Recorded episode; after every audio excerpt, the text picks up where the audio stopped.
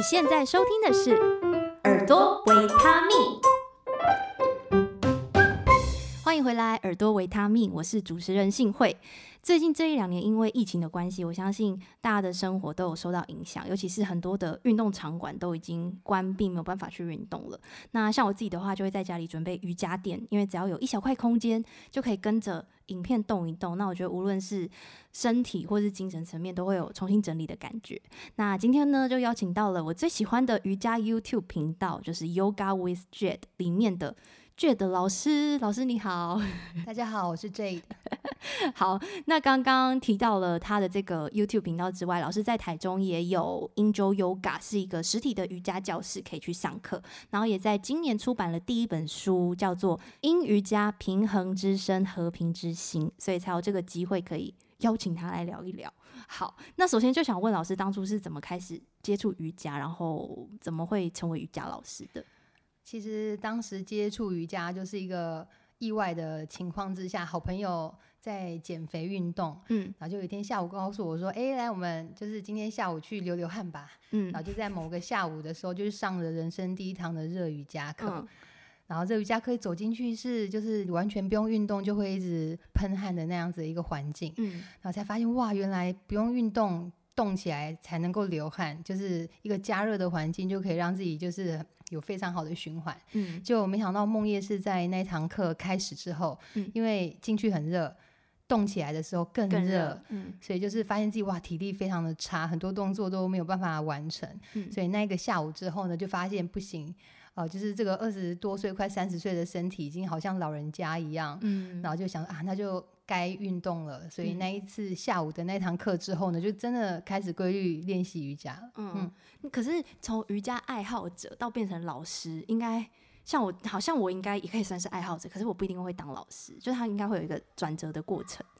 嗯，转折的过程，其实也就是因为当时的身体真的很像老人家，非常多的一些。问题，那在一阵子大概半年左右的规律的练习之后，就发现哇，好多那种看了医生很多年的一些小毛病都没有办法改善的，嗯，但是半年的瑜伽练习过后，这些毛病竟然都不药而愈，就自然的消失了。嗯，所以对于瑜伽练习的那种自己身心的感触非常非常的深，所以觉得说哇。呃，在人生的道路上，因为之前一直在忙着追求自己很多的梦想，嗯，然后可是因为身心的那个状态不是很平衡的时候，即使那个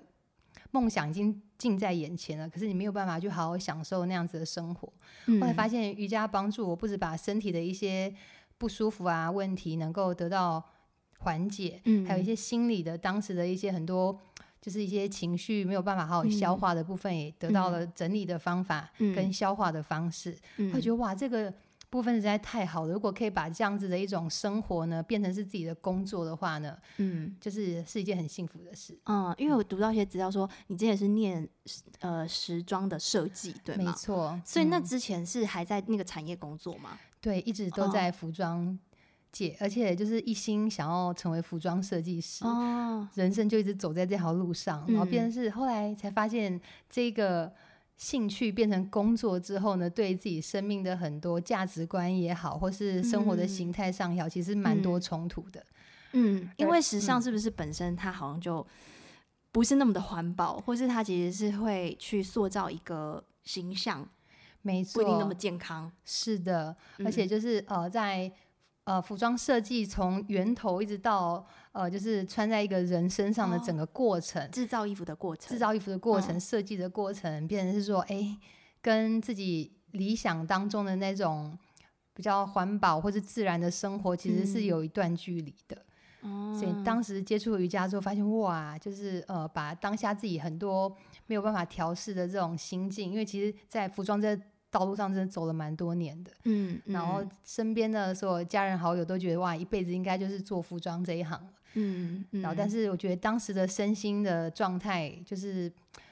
让我觉得说啊，不改变不行，嗯，就是不是很快乐，不是很舒服，没错，虽然就是一心对于服装这件事非常执着，也非常努力在这件事情上，嗯，可是那个努努力到最后觉得说，哎，换来了身体的非常多的不舒服，嗯，那心的那种状态也是没有办法。很平静的状态，然后就觉得。那是为了什么？没错，为了什么？所以这时候瑜伽刚好就在就是因缘巧合之下出现，就出现了。嗯，那因为我觉得瑜伽最近这几年嘛，就是反正它就是变成一个风潮吧，就是好像越来越多人会去学去上课，然后也有很多的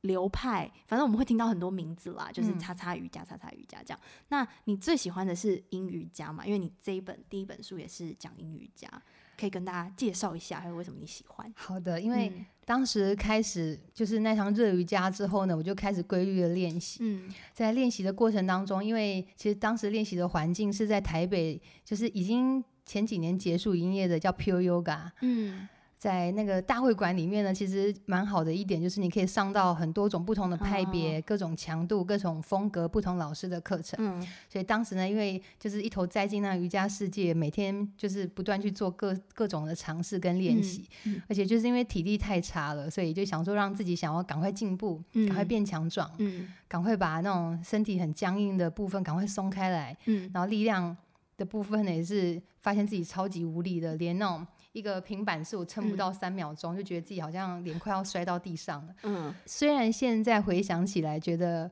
当时的自己就是的状态，现在来看觉得好不可思议，嗯，怎么可以 虚弱成这样？嗯，对，但但是就是在当时的尝试，因为前半年的那个练习时间非常密集，而且尝试的都是比较高强度的课程，嗯，以为高强度的课程才能有让自己。快一点的进步的空间，嗯，就没想到练到最后就发现自己好累哦，嗯，就是好像身体越练越累，越练越累，而且因为上太多热瑜伽课了，每天都好像大量流汗之后会有那种好像中暑一样的感觉，嗯，就是你应该是上完瑜伽课的时候会觉得精神是更饱满的，或是更有精神的，可是那一阵子上到最后呢，每天就是昏昏欲睡，然后很疲劳。就是可能操的太过头了，没错，真的是过头了。然后后来发现，哎、欸，我好像给自己一呃，就是有机会去上比较静态一点的课程。嗯、那时候就刚开始想说啊，我今天放松一下，我去上个英语家。嗯、虽然当时的心态会觉得说，嗯，好像在偷懒哎、欸，嗯，就会觉得说，嗯，我没有努力，也没有流汗，就没有努力，嗯、没有今天真的好累，我偷懒一下好了。嗯、就发现那个偷懒之后呢。对于身心的那种修复跟平衡的效果是出乎意料的，就突然觉得说，哎、嗯，我这样子每次上完这个静态的课程之后，觉得真的身体好像得到了充电休息，对，再去上动态的课程课程的时候，反而觉得那个力量，对，那种状态是更好的。嗯、我在想说啊，原来不是说呃一直在动才会是最好的练习，而是那个平衡的练习才会是最好最好的。所以那时候对英瑜伽就有非常深的一个感触，嗯嗯。嗯嗯，我觉得还蛮，嗯，我觉得很珍贵的经历，对，就是因为我们可能都会觉得，对我做的不好，是不是还不够努力，然后就就再就是好像要要再更多还不够这样，然后就发现反而哎、欸，其实因为你刚刚提到了偷懒，就你觉得自己好像在偷懒，但是没想到效果其实是更好的，要适时的去。修复或者休息一下，平衡跟真正的放松，其实来自于那个平衡的状态。嗯嗯嗯嗯，那你可以跟大家多介绍一下英语角。如果说今天有听众是第一次听到这个名词，可能他们会有一个什么样的想象？嗯，好，那其实我在十多年前刚开始接触英语家的时候，他那个时期也是刚好英语家正开始。被练习，或是说开始流行的一段时间，嗯，所以变成是说，呃，每一个派别的练习呢，它都会有，就是刚开始萌芽，然后就是大家好像对这个东西还不是很清楚的时候，嗯，所以当时我在那个会馆学习的时候呢，我觉得发现一个蛮奇妙的情况，对，就是一堂课名为英语家，嗯，但是 A 老师的上课风格跟 B 老师的上课风格会落差非常非常的大，嗯，但是。感觉就好像是很深沉的在拉筋，然后动作都停了好久。嗯，可是有些老师就是会是比较引导我们去观察跟接受自己身体的各种感受，好是以观察为主。嗯嗯，控制跟就是一些力量是很少的。对，但是有些老师呢，觉得阴瑜伽就是好像一定要深度的拉筋，而且一定要拉到非常的有感觉。对对对，然后变成是说两种的练习方式。是落差很大的，嗯、一种是就是一定要让你很有感觉，甚至到痛的那种状态，才是一个深度的伸展。嗯、一个是叫我们接纳当下，去观察自己的身体。嗯，然后后来我才发现，原来因为是阴开始流行之后呢，会馆也想要提供很多这样的课程给学生，嗯、所以有些老师呢，并没有真正的去理解英瑜伽到底是什么样的一个练习方法。嗯，因为很多当时的一些书籍也好，或是一些资讯也好，都是从国外嗯还没有那么多资讯可以参考。对对对，然后他们可能就是哎。嗯好像把英瑜伽当成是纯粹在拉筋，而且一拉就是一个动作要停很久的时间。嗯，然后但是发现呢，某些老师呢，可能真的是有去接触过那个英瑜伽的一些就是来源啊，还有一些练习的一些原则，跟他这个派别，就是整个练习的方式。嗯，所以这样的上课的方法的时候，你就觉得说啊，不一样，就是那个上课整个过程是真的很那个音的平衡的能量，跟那种自我观察跟。接受当下跟深入当下的那个状态是，嗯，就是不同的老师会呈现不同的教学方式，嗯，所以你觉得是要两个怎么讲呢？结合对吗？就是透过，就是他可能还是会有一些伸展，但是伸展到哪里并不是最重要的。没错，因为其实。阴的那个能量有点像我们就中国在讲的那个阴阳融合、阴阳平衡的那个部分。嗯，所以像一般的瑜伽练习多半是蛮阳性的，很多动态的肌肉的锻炼也好，嗯、或是肌肉的一个伸展也好。嗯，而且一个动作呢，在整个练习的过程可能停三到五个呼吸的时间，嗯、因为整个过程是一直在感受力量的。嗯，但是在阴的过程里面呢，其实是比较多的是运用。很多身体的一个重力的方向性，嗯、而不是用力量去带着我们进入一个动作之间。嗯、所以你反而是会一直去观察，你要如何更好的让身体的每一个关节进入一个可以顺向在放松的过程之间，就慢慢被松开来的一个状态。嗯，就变成是呃一样是一个动作，但是那个动作练习的内容跟那个品质跟。动态的练习是不一样的。嗯嗯嗯嗯，哦，这样讲解我觉得还还蛮清楚的，然后有更了解哦，这个不是它不是只是看起来很慢，或者是呃呃，就是像你说的深层的拉筋，嗯、对，它还有你刚刚说的这个，它是顺向的动作，可是慢慢的去松开，然后还有深入的这个品质是比较重要的。嗯，并且就是去观察自己每一分的感觉，嗯、因为其实，在动态练习里面，你比较难去有那个。就停下来的时间去观察自己身体发出来的很多讯息。对可是阴瑜伽整个练习的方式是提供给我们很多的时间跟空间，去好好的连接自己的每一种的感觉。嗯，所以就是整个练习的过程是从身体的体式的按摩开始，慢慢的能够可以看见更多内在不同层次的能量的流动。嗯，就是让那个冥想的品质是可以比较跟动态的那种冥想练习比起来，是可以更。深入更，嗯、就是在不同的层次里面。嗯嗯嗯嗯嗯。那因为我之前也有去上过 老师的课，嗯、然后我我非常喜欢老师的引导，就是我觉得你的声音就是听起来很疗愈，嗯、而且你讲解的 步骤都很清晰，就是我觉得非非常的清楚，不会就是我我现在要干嘛、就是、那种感觉。嗯、因为像我自己的工作是跟声音有关系的，所以就会想问说，那、嗯、老师的声音是原本就这样吗？这种引导瑜伽体式的声音是不是需要经过练习的？呃，我觉得我的练习应该是从每堂课一堂一堂教学而来的时候呢，其实我们都好像一边教学就在冥想一样，你会一直在听着自己的声音，嗯，听着自己讲出来的每一个哦，就口令跟引导，嗯。嗯、因为在特别是动的练习的过程，你可能一个动作停三到五个呼吸，其实它是必须要有一个节奏性去引导口令，嗯、是稍微快一点点的，嗯、因为每一个人的每一个吸吐最长大概。吸气六个节拍，吐气六个节拍，算很长的一个呼吸品质。嗯、可是你在六秒之间要去讲述一个动作的方式跟注意事项的话，其实必须要让口令很精简。嗯，所以在动态的练习呢，就是慢慢让自己的口令简化，然后你会必须听着自己讲话的声音呢，要很清晰，又不能。想讲的很多的时候，会变得速度太快了，嗯、让学生可能没有办法好好的连接自己。嗯、但在静态的课程呢，像一个阴瑜伽动作，我们有蛮足够的时间的时候，那个引导方式可能就是会再更缓和一些些。嗯，因为不是以很多的那种动态激励的锻炼为主，那个节奏就是可以再慢下来一点。嗯、所以这个时候，因为其实声音如果太快速或是呃太激励的话，其实比较难让学生在过程。当中是放松的，所以变成是我有自己在这种静态课程的教学上会慢慢调整成，就是那个语调是比较温柔一点的，嗯嗯嗯嗯嗯，就跟信会一样，就是讲话就是要氛围能够把那个放松的感觉带入在引导里面，这样，嗯，所以也是一边教课一边练习，对啊，很很很奇妙，就是这种一边听自己说话，然后一边怎么讲呢？这算检讨吗？也不是检讨，就是一边回顾。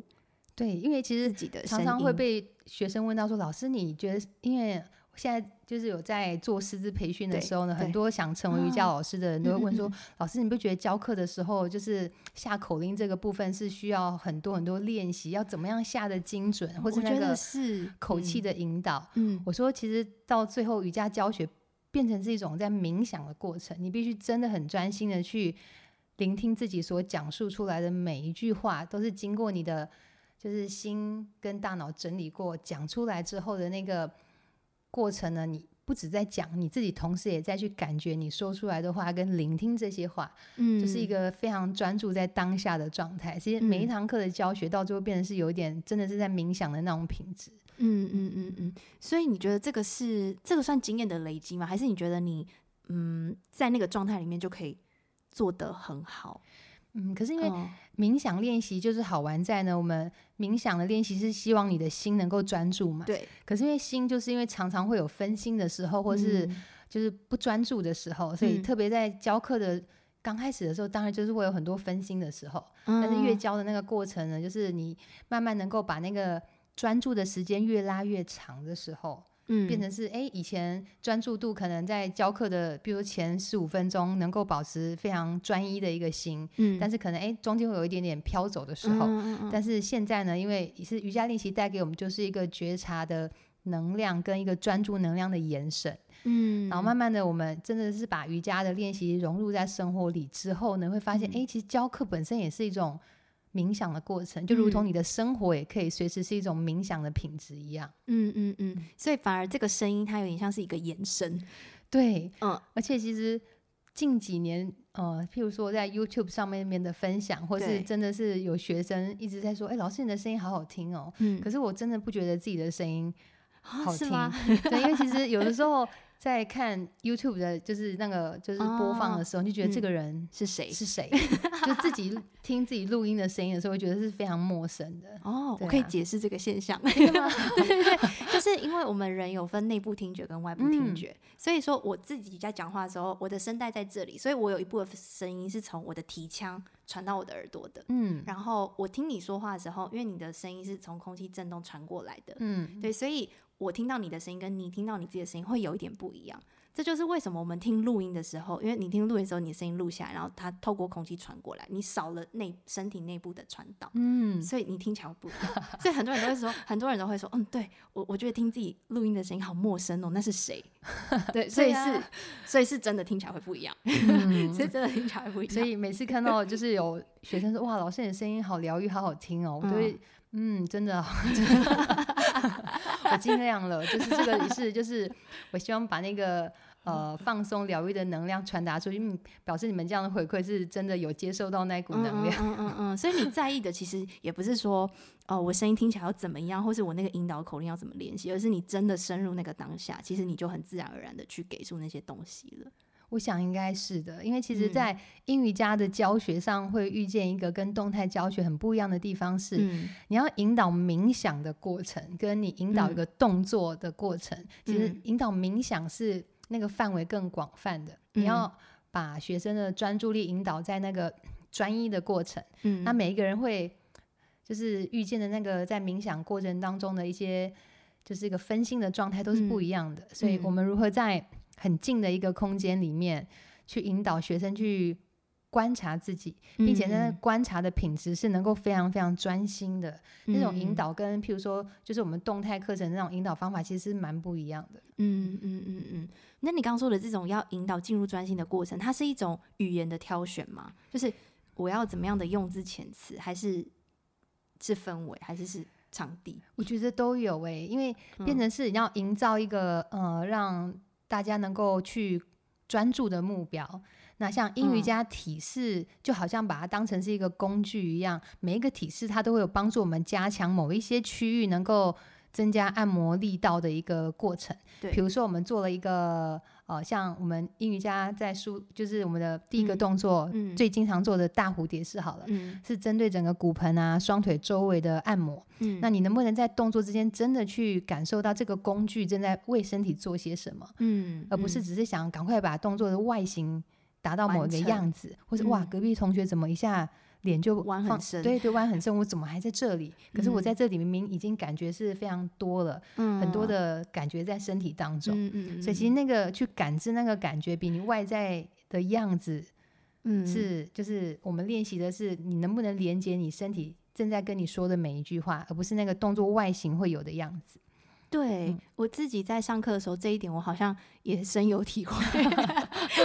就是我我我有一次上课的时候，我就突然意识到，我突然就是对自己有一个很生气的情绪，因为我就觉得，对，为什么隔壁的那个人他可以？就是做的很完整，可是为什么我做的那么烂？对，就是 所以，对，这个也就是当下你的心不在那个体式的观察里了，你变成是哎、欸，好像把自己的身体拿来跟隔壁的同学做一个对照跟比较，对，而有了一些心灵的波动产生。对，对，然后我突然又想说，嗯，可是我为什么要这样想？突然突然自己又，嗯，我为什么要有这个想法？就是突然又发现自己正在想这件事情。对，啊，所以我们在课程教学当中就特别就发现有些同学真的是会哎，好像在东张西望啊，或是好像没有办法专心在感受自己的时候呢，我们都会适时的提醒，嗯、就是比如说叫大家不要去看别的动别的同学动作的外形，嗯、因为每个人身体都是非常不一样的。嗯、特别如果对于解剖学越来越理解的时候，你会知道说很多动作呢是你身体在。定型后，就是成长期过后，有某些关节的空间已经是在固定最深，就是你每天每天练练了十年二十年，它最打开的空间就在那里了。嗯，但如果你要超越这个空间的话，多半就是拉伤或者是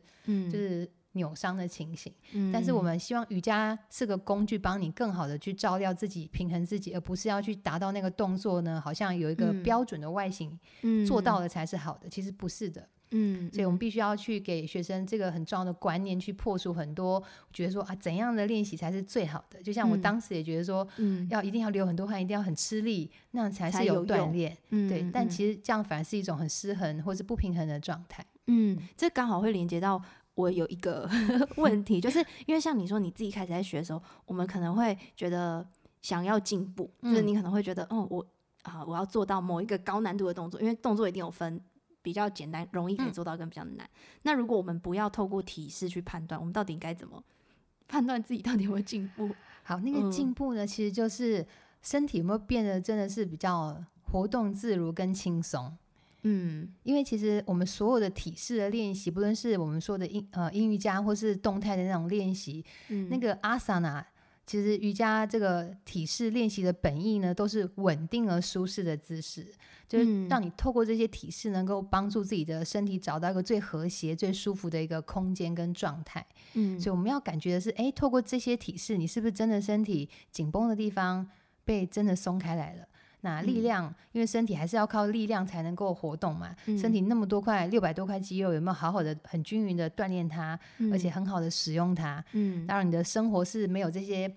腰酸背痛啊，或是一些不和谐的这种身体的状态。嗯，啊，进而你会觉得，哎，瑜伽练习过后，不只是身体的紧绷松开了，整个心态或是那种心情上，会因为对于自我的一种观察而有了那个。调整平衡的空间，我觉得那才是瑜伽练习真正的一个进步，而不是一一定要做到某些所谓的进阶体式，那才是瑜伽的进步。因为真的，嗯、呃，慢慢就是真的对于解剖学越来越了解的时候，会觉得哇，好多动作真的为什么会叫进阶动作的原因，其实它都会进入很多关节的一些极限或边界的空间。哦、那如果你可能是。基因上也好，或是你真的是身体本来的关节空间就是比别人多的时候，嗯、你在做那些进阶动作的那种难度，其实对很有空间的人来讲是很容易的。嗯、但是对于诶身体本身关节空间就是比较没有那么大的活动度，但是我们会觉得那样子反而对于关节可能是比较稳定的一个状态。嗯、但是你为了要达成那个动作的外形，你必须要超过自己关节有的极限而去做到。这个动作反而让身体是有受伤的情形的时候，其实已经失去了就是体式练习要带给我们一个和谐舒服的空间的一个本意了。嗯，那你会发现自己有些动作做不到吗？当然会啊，会？所以现在就是会知道说、嗯、啊，这些动作做不到的原因是什么？哦，你身体一定发出来的某些声音告诉你，有些地方拉扯过多了，嗯、某些地方真的已经挤压过头了。嗯、那你。再 push 自己一点吗？是我努力不够吗？但是身体的声音，我已经明确的听见他告诉我，就是够了，在这里就好了。嗯，但我愿意选择听见身体，也尊重身体。嗯，我觉得那样子的练习的心态，才是真正一个呃瑜伽进阶的练习者。因为你对于身心的觉察范围越来越广、越来越深入之后，嗯、你会去做的一个选择，嗯、而不是只是追求一个体式的一个外形。嗯、因为如果真的是说白一点，要追求体式高难度的外形的话，可能去练体操的那种 身体的那种，就是。会比较符合，就是那种对人体的极限的挑战，会是更比瑜伽动作更更极限的挑战。嗯嗯嗯，对。但是这也是为什么体操选手有他一定的寿命年限，其实他们也都是一直在去挑战那个边界。其实，但瑜伽的本意，那些体式并不是要我们去挑战它，而只是那个工具能不能让我们更好的去平衡自己跟探索自己而已。嗯嗯嗯嗯，它就是一个工具，一一种手段，不是。目标或结果，对对对，就是你会透过、嗯、呃这些工具的使用的过程，能够得到理解自己跟能够平衡身心空间的一个工具。这个也跟我的另一个问题好像 会有一点关联，就是呃，刚刚有一直强调它是一个嗯一个工具，然后它是帮助我们去观察自己的身心，然后达到一个比较平衡协调状态。但是嗯，就是我觉得现在大家都会很强调说。走出舒适圈，嗯，对，就包括好，比如说我是一个从来都没有做瑜伽习惯的人，那我今天决定，嗯、好，那我要跨出我舒适圈来做这个练习。嗯、可是我要怎么知道说我没有强迫我自己了？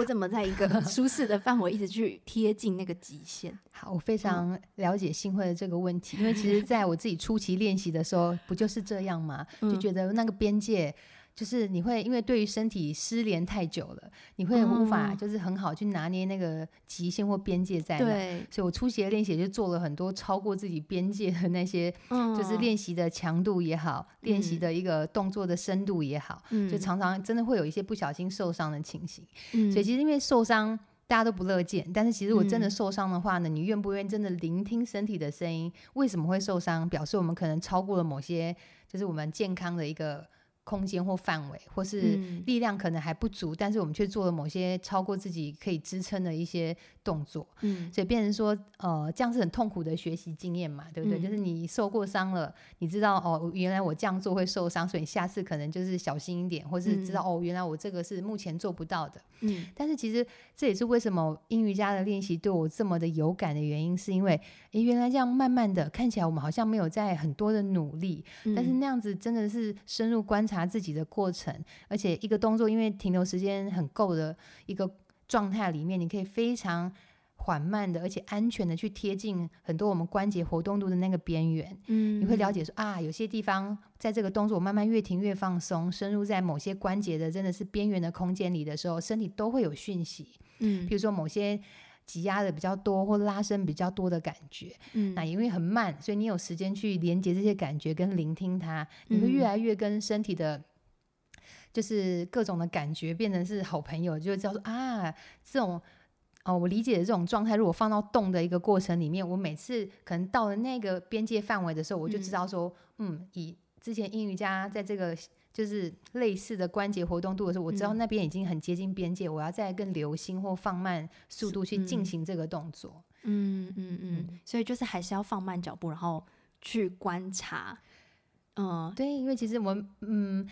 就是因为对于身体每个人的差异是很大的，对，所以练习的目的也就是为了要能够理解自己的这些空间，嗯、都知道哎、嗯，瑜伽是帮助我们可以舒展放松。那一定是表示身体有一些不和谐或紧绷的地方，嗯、所以只是靠体式去帮助我们找出这些位置，嗯、而且慢慢的松开它，嗯，或是松开空间之后，你还是需要有力量，能够很好的去运用这些空间，跟就是很灵活的活动身体。嗯、那力量的部分也是一样，就是循序渐进。慢慢的你会发现，哦，以前这堂课或是这个动作做起来好吃力啊，嗯，但是哎，怎么越做好像越轻松？嗯嗯嗯。比如说像人生第一个下犬式，新会还记得吗？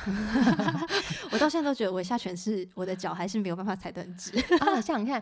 呃，下犬式脚跟能不能踏到地板上，这也跟解剖学有些关系。像我现在是一辈子踩不下去的。嗯，对，就是某些脚踝的一个最深的活动度空间，就是那样。对，就是那样。但重点是在下犬式，你有没有觉得，哎，腿？腿的后侧在慢慢的松开中，有被拉伸到，嗯、或是我们下犬式其实还是要蛮多核心跟手的力量的支撑，嗯、我们有没有开始唤醒这些力量？嗯嗯，对啊，所以慢慢练习到最后，我真的回忆起我人生第一个下犬式是很痛苦的，对，好像是听没有几个呼吸就 哇，赶快好想要离开这个动作，可是现在慢慢的能够让下犬式也是一个可以在当中放松跟、嗯、跟静下心来观察的一个动作了。嗯嗯嗯嗯嗯，那我知道了 我知道自己的问题在哪里。你现在收听的是耳朵维他命。如果你喜欢这样的节目内容，欢迎你在资讯栏找到小额赞助的连结，给予实质的支持，提供节目制作最大的动力。你刚刚一直有提到说，呃，就是可以把瑜伽的。嗯，这是一种生活态度跟品质，对不对？嗯、可以这么理解，或是一种价值观，它是可以延伸到生活里面的。嗯、就是生活可能它就会是一种冥想。那你自己觉得你学习瑜伽的这个过程，呃，在生活中有没有一些转变？就例如说，以前遇到这样的事情可能会暴跳如雷之类的，嗯、然后就是现在有没有一个？转换心境的方式去面对，因为生活中不可能处处都是很顺利的嘛，嗯、很顺心的。嗯，所以其实，嗯、呃，像在开始接触瑜伽，是先从身体由深入心，嗯、所以慢慢的，你从身体的一个。嗯平衡的调整上了，你会看见各种内在能量的流动，嗯、不只是能够比较容易觉察到身体的各种感觉之外，嗯、就心理的感觉会开始慢慢懂得如何去做整理跟一个平衡的过程。嗯，像如果如果开始深入了解瑜伽所有的面向的话呢，你会发现它基本上就是一个新的练习，只是我们都是先从比较容易感知跟调整控制的身体开始，然后你可以慢慢更往就是内在更。精微的一些心理的一些能量的流动去做观察，嗯，所以其实我觉得瑜伽对我生命上的改变呢，就是从最初的身体就很有感。嗯，之外，慢慢是因为那个心的调整，很多的心态上，像瑜伽经的阅读啊，就是告诉我们什么是体式练习的本质。嗯、就像我刚刚说的，阿萨那所有的动作是不是稳定舒适？还有很多，其实瑜伽的本质就是要把我们心里的一些波动能够慢慢的减少跟停止下来。嗯、那还有很多的工具，就像体式一样呢，瑜伽经也有告诉我们很多关于新的一个调整的工具。那如果可以把这些工具呢，慢慢的试着应用在生活当中，哦，心灵在波动的时候，嗯，你就把这些工具拿出来用用看，你会发现哇，真的是，呃，非常的，就是每次的练习。那种心态的调整，都可以立即的得到一些更容易平静或是更和谐的一个状态。嗯，有没有什么工具的一个例子可以跟大家分享？像呃瑜伽经里面、嗯、呃常常提到一点说，即使你没有练习瑜伽的体式，或是你不懂瑜伽，你都可以练习，就是在你跟人与人的接触之间，或是甚至是你自己跟自己相处之间，嗯、有遇见任何困难，或是发现心灵。不平静开始波动的时候呢，你都可以尝试把就是慈悲喜舍这四把人生就是能够让心平静的钥匙拿出来试着用用看。嗯，就是如果你遇到了一个快乐的人，你能不能就是有同就是有个同理心去也随喜他的快乐？嗯，或是你遇到一个悲伤的人，你也有慈悲心去同理对方的悲伤？嗯，或是遇到真的你觉得。真的，对方是个坏蛋，或是如同就是我们在新闻上看到，我们觉得他好像很邪恶的一个人的时候，嗯、我们能不能有一个平等心去对待这样子的一个能量？嗯，就是用生命的钥匙，就是你在心灵有波动的时候，那、嗯、你会把就是呃就事论事，而不是针对这个人去看一件事情，就是那只是一个能量的流转，嗯、在当下呢，这个能量是属于什么样的能量？那我们应该用什么样的方式去对应？这个能量会让这个能量更和谐，而不会像以前，嗯、就像刚刚新辉讲的，有些情况之下，你可能惯性的就会，比如说马上就会有生气，或是情绪起伏就会很大。嗯、但是瑜伽的这个自我观察练习的时候，你就会发现说，哇，原来那种情绪起伏很大的时候，其实身体是不舒服的。你会开始呼吸变得很快，嗯、心跳加速，或甚至冒冷汗，都是在情绪起伏很大的时候会有的状况。嗯，嗯，所以你容易发现自己，哎，现在情绪真的开始起伏了，而且影响到身体了。嗯，那我们愿不愿意呢？就是开始把我们的专注力呢，从这个事情上回到自身的一个照料的过程。嗯，我的心不平静了，那我可不可以先透过把我自己的呼吸放缓，那把我的这个快速的心跳呢，先透过几个呼吸平缓下来之后呢，我再把那个瑜伽经里面告诉我们的一些方式，嗯、试着应用在这个状态上，看能不能把这个不和谐的能量呢，转化成是一个更快回归和谐的状态。嗯，所以像刚提到慈悲喜舍，嗯。也是我们佛教在讲的东西，也是我们跟万事万物就是连接的时候呢，只要有任何波动的情形或是不和谐的情形，都可以尝试去试试看这四把钥匙，如果如何能够改变那个当下的能量，嗯，就是不会那么快让自己被卷进去，没错，就是那个不管是对人或是反正那个情绪的漩涡，就是不会那么快卷进去，可以。呃，透过你刚刚说的呼吸，可能是你对你自己身体的观察，嗯、然后先放慢下来，然后再找到一些不同的观点，就是可能视角去重新理解一下现在这个你遇到的情况。对啊，而且就是因为瑜伽镜里面真的是蛮多各种各样的新的工具，就像体式也是有很多很多种的动作，帮助我们更。理解身体跟平衡身体，嗯，所以就深入理解瑜伽哲学的话，我觉得那一部分也是瑜伽改变我生命很多的一个部分。嗯，你刚刚提到的那个慈悲喜舍，其实你的书里面有介绍到，嗯、对不对？有，没错，有介绍到这些。那我们就可以来 带到这个，就是老师出的这一本，呃，这是第一本书，对不对？第一本书，哦，英瑜伽。然后这本书里面呢，它有介绍了一些英语家的历史，还有理论，就是一点点，我稍微带一下。嗯、然后，当然呢，它还有很，我觉得最实用的就是还有各个动作的教学，就是有图片，然后跟很清楚的详细的步骤。因为老师讲猫，所以现在猫跳到跳到我旁边了。我们聊太久，吵到他了。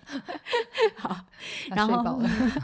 然后最后还有就是英语家的体式跟一些经络的关联，然后以及你刚刚提到的，我觉得比较多是心态面的一些东西，你有整理在书里面。嗯，哦，那当初怎么会开始想要写这本书？因为其实这本书大概是在四年多前，嗯。自己真的对于阴瑜伽这一块的练习呢，非常非常有感触。嗯、因为我认为瑜伽真的是一个生活的方，能够让生活更和谐的方式。嗯、而这个方式呢，不是只有在瑜伽垫上的体式练习，嗯而已。嗯、如果只把瑜伽当成是一个伸展拉筋的运动，真的非常的可惜。嗯，所以很多关于心理的一些。就是心的能量的一个平衡，跟身心的那种连接的观察，有的时候是没有办法在一场大众课程很仔细的去做讲解的。嗯、虽然大部分的人在练习的过程多半都能够感觉得到，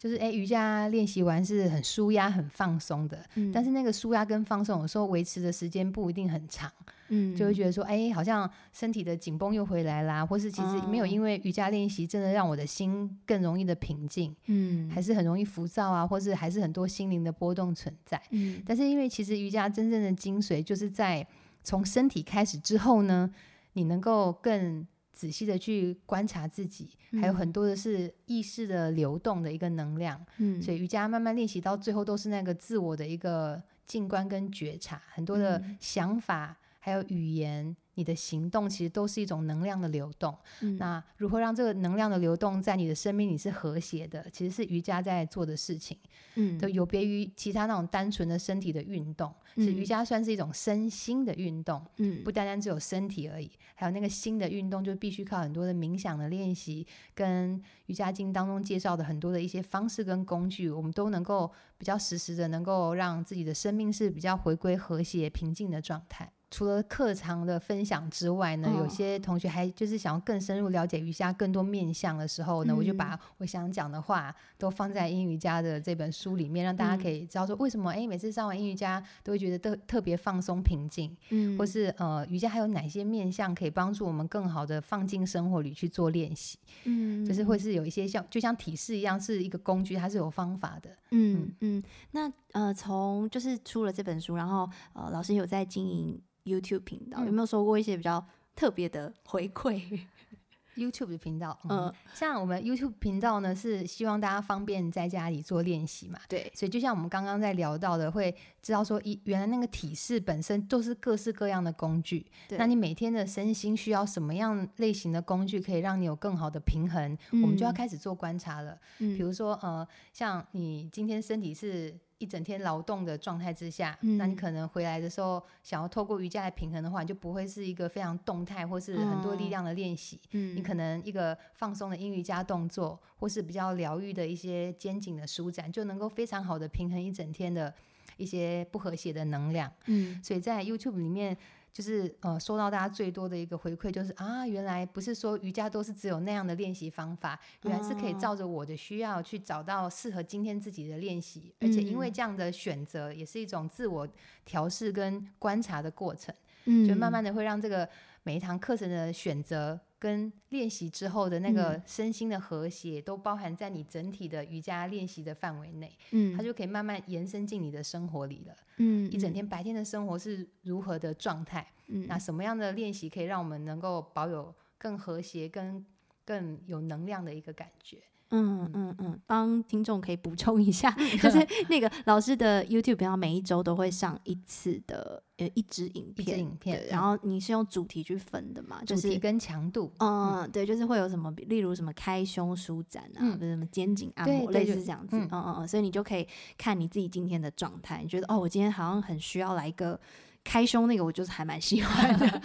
几乎每个人每天都需要一点这种开胸的空间，或是你觉得哦，今天你想要多一点锻炼，其实也有强度比较高的，所以你就可以按照你自己身体的状态去练习。然后我觉得有一个很贴心的，就是你们有那个播放清单，就是有什么按强度练习，然后还有什么按时间，对，就是哦，假设我今天就是哦只有三十分钟可以练习，那你就可以去三十分钟的清单选你要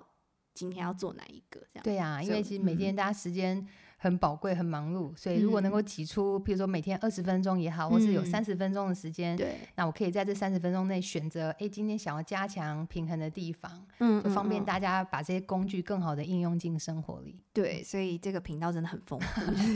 还没有看过的人真的可以赶快去看一下。好，那呃，你觉得什么样的人适合推荐给他这本书呢？英语家，好，呃，像如果。已经练习瑜伽一段时间，但是总觉得瑜伽好像只停留在比较身体的一个层面，觉得诶，是瑜伽很舒服，可以帮助我们伸展身体啊，锻炼舒压，但是总觉得好像少了些什么。如果你觉得瑜伽诶已经感受到体式的好了，但是你想要更深入。理解瑜伽能够放进生活的更多面向的话呢，嗯、也蛮适合阅读的。嗯，或是嗯、呃，在瑜伽教学上，因为其实阴瑜伽的教学，就像我刚刚有提到，跟平常动态的那种练习的教学方式比较不同。嗯，变成是说，如果你能够对瑜伽的一些关于比较冥想或是静心的那个练习的品质，就是想更多的了解的话，你才有办法去在。冥想的过程里，去引导另外一颗心，也可以跟着去感受那个慢慢回归平静的过程。嗯，所以里面也会写到一些英语家，呃，如何做练习啊，或是在冥想的过程当中，会怎么样做引导，能够让大家更容易的专注在自身上。嗯，所以就是瑜伽爱好者，或是你自己本身就是瑜伽老师，其实都还是可以。再来读一下这本书，对，啊就是一个，嗯、也是像提示一样是个工具，嗯，就把很多瑜伽哲学可以放进生活的方式，还有就是一些就是基础的英瑜伽的动作，还有一些就是身体如何好好的去感知这些动作的过程，跟一些瑜伽辅具的使用的方式，我都就是尽量清楚的写在书里面，让大家自我练习也好，或是教学也好，都可以有一个更清楚的脉络去做参考。嗯嗯嗯嗯，那老师私底下还会发脾气吗？会不会有想要发脾气的时刻？嗯，因为其实很好玩的一点，我都跟同学讲，就是说瑜伽练习不是让你到最后变成一个没脾气的人，嗯，你还是会有你自己的个性，你还是会有脾气，嗯、只是你会知道自己正在什么样的。脾气当中，嗯，像以前的自己呢，譬如说某些状态之下呢，就会陷入低潮啊，或是很忧郁啊，嗯、或是我真的觉得在还没有练习瑜伽之前，自己是有忧郁的症状，嗯、就是那种心，你就觉得很不快乐、很不开心，但是那种感觉是自己。就是不知道如何处理的，嗯，或是也没有办法知道自己正在那样子的能量之间，嗯，然后就觉得生命也就是处于那样的品质当中，嗯，但是瑜伽练习会帮助我们，好像成为自己生命的一个观察者，跟一个自己生命的主人。你还是会有这些情绪，嗯，但是你会容易的让看见自己正处于什么样的情绪之下。嗯，那瑜伽就提供了好多种工具给你去试试看，去做做看。嗯，这个工具可以帮助你恢复。身体的平静跟心的平静，只要你尝试去做，你就都能够感觉到瑜伽的好处。嗯，所以可能还是会想发脾气，但是你至少会意识到我现在想发脾气。对对对，然后哎，这时候就会停下来想一想说，哦，发脾气很累。对，就是真的是身，就是你会 对于身体的感知比较敏锐，嗯、就觉得发脾气真的好累，你不想发脾气。那哎，我们就静下心来，嗯，去看看这件事情，这个能量到底为什么会变成是这样子的波动？嗯，是我应该要放下我以前惯性的反应，还是当下这个？可能让你生气的原因是什么？这样把心慢下来跟静下来去观看的那个过程，嗯、本身就是一种冥想的一个专注的状态的时候，嗯、你就会慢慢在那样的空间里面有让事情更和谐、更圆融的一个一个方式跟过程。好，那最后呢，嗯、我们要给收听的听众一点点福利，嗯、就是呢，我们来提供一两个提示。让大家感受一下老师的声音指导，然后我们可以提供给现在正在收听 Podcast 的人。好啊，那我就分享一个呢，其实是现代人呢几乎。每一个人啦，好，就是每天花好多时间坐在任何一种椅子上，嗯，坐在办公桌椅啊、餐桌椅啊、沙发啊，或是等车的时候的车子上的椅子啊，我们其实多半的时间一直是坐着的。对、嗯，那其实也刚好蛮呼应到英瑜伽的练习呢，其实很多是下肢的一个空间的创造。嗯，那因为你比较静态。长久坐着的一个生活，会常常让我们的整个能量是很堆积在下肢，嗯、堆积在双腿或骨盆周围。嗯，所以我们今天就可以帮助大家呢，去把那个觉察的能量开启哦。就在虽然我们日常生活真的太多时间需要坐着了，嗯、但你有是比较尽量不要坐的太歪斜嘛，或者是让脊椎能够保持在一个舒适挺直的状态，嗯、所以能量才不容易阻塞。因为很多时候就是因为。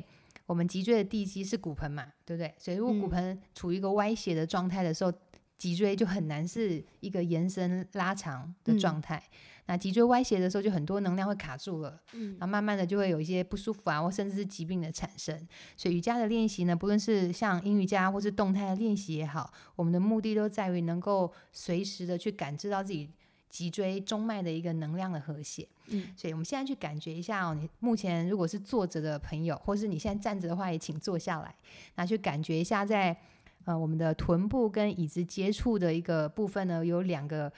比较明显的骨头叫坐骨，有没有在你的臀部下方？嗯、那如果是一张比较软的椅子的话，你可能要更仔细的去感觉那两块骨头。那我们希望呢是让身体的重量呢很平均的分散在这左右两边的坐骨上。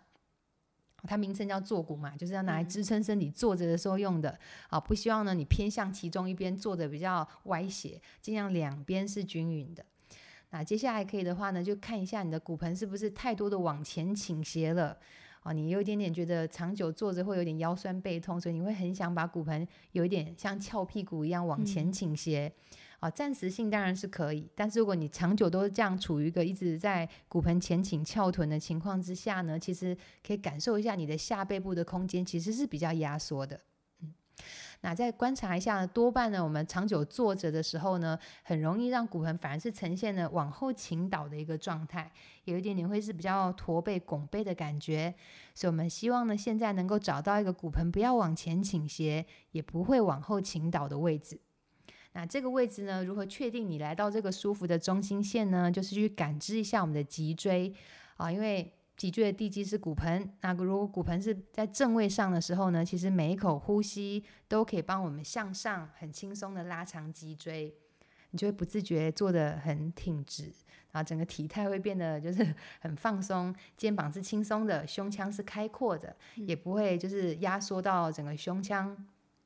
所以，我们找到这个脊椎的正位之后，你会发现连呼吸都变得比较顺畅。所以，观察一下需不需要把下巴轻轻的收向喉咙。因为我们大部分的时间的眼睛都一直往前看，所以很多时候呢，处于一个乌龟颈的状态啊，整个头的重心是向前偏移的。所以找到了稳定的骨盆地基，脊椎能够向上延展之后，我们再把我们最重要这颗也是很重的一颗头，慢慢的放回到骨盆最上方的位置。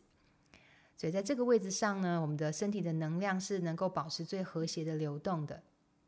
啊，但是呢，如果在这个位置上你还是停过久的时间呢，其实身体的能量还是没有办法很好的循环，然后会累积压力。所以我们会进行一些呢，我们在我们今天做一个动作，帮助我们坐在椅子上的时候，也可以好好的去放松整个下肢。所以我们可以先将我们的双脚掌踩在地上，然后让我们的右脚稳稳的踩住，小腿是垂直的。好，所以我们的脚踝在膝盖的下方。那接着呢，我们让我们的左腿有点像翘二郎腿一样哦，把我们的左脚脚踝放在右腿上方，啊，放在右膝盖的上方一点点。那有些朋友可能光把左脚这样往上一摆，就觉得哇，左边的鼠膝啊，或是屁股周围已经开始有一些按摩的感受。那如果感觉已经蛮明显的话，停在这里继续深呼吸就好。每一口吸气向上的延伸，都能够帮助我们让这个左髋的按摩，这个动作叫坐姿鸽式，啊，会让这个鸽式的按摩会更明显。但如果感觉这个按摩的力道是可以再加深的话呢，我们就要慢慢的让整个身体啊，骨盆要向前倾斜了，让髋部的空间加强舒展。所以可以透过吸气把脊柱向上延伸，吐气确认可以加深按摩的话，就把我们肚脐以下的下腹部的位置往前去贴近左小腿，或是贴近两条大腿之间，我会发现骨盆轻轻往前倾斜。我们运用到双边髋部的一个角度，那可以帮助我们把左腿哦，这只叫鸽子脚哈，鸽式的一个按摩呢，能够更深入在臀部大腿的周围。所以可以按照你现在的感受呢，我们多停留五个呼吸，或是更长的时间。来，在我们专心去感受这个动作带给身体按摩的感觉的时候呢，其实我们的专注力。我们的意识呢，也进入了这个很有感觉的空间里。那以中医的一个道理来讲呢，你的意到，气就到；意到，气到。意念在哪，气就在哪。所以，当我们观看着这个部位的感觉的时候呢，其实也是帮助我们把内在的能量可以聚集到这里，帮助我们慢慢去创造空间。好来，那我们左边的按摩慢慢退出来的时候呢，你可以用手扶着双腿，很轻的把前倾的骨盆回正，脊椎也会顺着骨盆的方向，又能够坐直上来。好来，那我们刚才放松了左边的。鼠蹊屁股周围哦，你可以再试试看右脚的部分哦。多半我们身体的使用呢，左右两边不一定一定是不对称的。就像你有惯用手跟非惯用手，其实脚仪会有一样的情形。所以在另外一边的右脚的按摩，我们可以感受看看它的感觉跟左边是不是还蛮类似的，或是有明显的不一样。所以我们可以再把左小腿垂直的踩好，换把我们的右脚脚踝放在左膝盖的上方，也就是左大腿上。那透过每一口呼吸，尽量的摆正骨盆，挺直脊椎。先看看呢，其实我们把右脚摆放上来呢，已经有了一些按摩的角度，在我们的右边鼠蹊、臀部大腿的周围。那如果按摩感觉已经很强烈了，我们停在这里深呼吸就好。如果还需要再加深按摩的力道，就可以开始把我们的骨盆再一次慢慢的向前倾斜。可以透过吸气持续延伸脊椎，透过吐气让我们的下腹部空间往前接近我们大腿的内侧，骨盆轻轻的向前倾。而这时候呢，整个上半身也会随着骨盆的方向呢，就能够向前向下慢慢的放松。随着身体往前倾斜，不止我们右边的鸽子脚的按摩加深了，可能会感觉到整个背部的舒展也会变得比较明显。所以，我们运用这个坐姿鸽式呢，这个工具可以帮助我们好好去感知一下现在背部的状态跟右臀右髋的状态。来，透过练习呢，我们慢慢能够去拿捏在整个移动过程之间呢，为自己按摩的一个力道。好，希望是循序渐进，刚刚好的一个按摩。慢慢加深，那一样可以停留多几个呼吸的时间，或是可能真的发现呢，哎，右边的感觉是比较深的话，你可能会想要在右边多停留一些时间了。好，那我们可以慢慢离开动作，就用手扶着腿，把前倾的身体逐步的回正过来，也可以用手帮忙把跨在上方的右脚轻轻的放回到地板上。然后感觉一下两腿是不是比较轻盈一些些，还是会遗留着一些按摩过后的感受。嗯，我觉得老师好像可以考虑开一个那个瑜伽的 podcast，就是什么午休十分钟，然后有有曾经有就是有朋友在就是网络上留言有建议过这样子，因为其实瑜伽大部分的时间是用聆听的。对，对嗯，好像可以考虑哦，我觉得应该 应该会有很多很多的听众可以给需要这样子，反而可以更专注的，就在办公室的时候，就是可能有一些小的像类似像刚刚那样子的练习，我觉得还蛮好的。好，今天非常谢谢 Jade 老师的分享，从他怎么开始练习瑜伽，然后。他的一些嗯心路历程，然后怎么影响他的生活，然后跟他如何写出了这一本《英语家》这本书，所以都很欢迎大家可以到呃各大平台，就是这个书店还有网络书店都可以找得到，对不对？好，可以找一下这个《英语家平衡之声和平之行》，然后也可以到 YouTube 去搜寻 Yoga with Jade，其实就可以直接跟老师练习了。好，那也谢谢你收听到节目的最后，那想 follow Jade 老师频道，我会把一些。资讯都放在我们的资讯栏，然后今天就谢谢谢老师，谢谢新会。好，那如果你有任何的想法，或是你喜欢这样子的节目呢，欢迎你分享给你的朋友，并且可以在 Apple Podcast 留下五星的评论。那有任何的想法心得，也欢迎到 FB 或是 IG 搜寻一名靠声音吃饭的女子，也可以回馈给我。我们就下期节目再见喽，拜拜。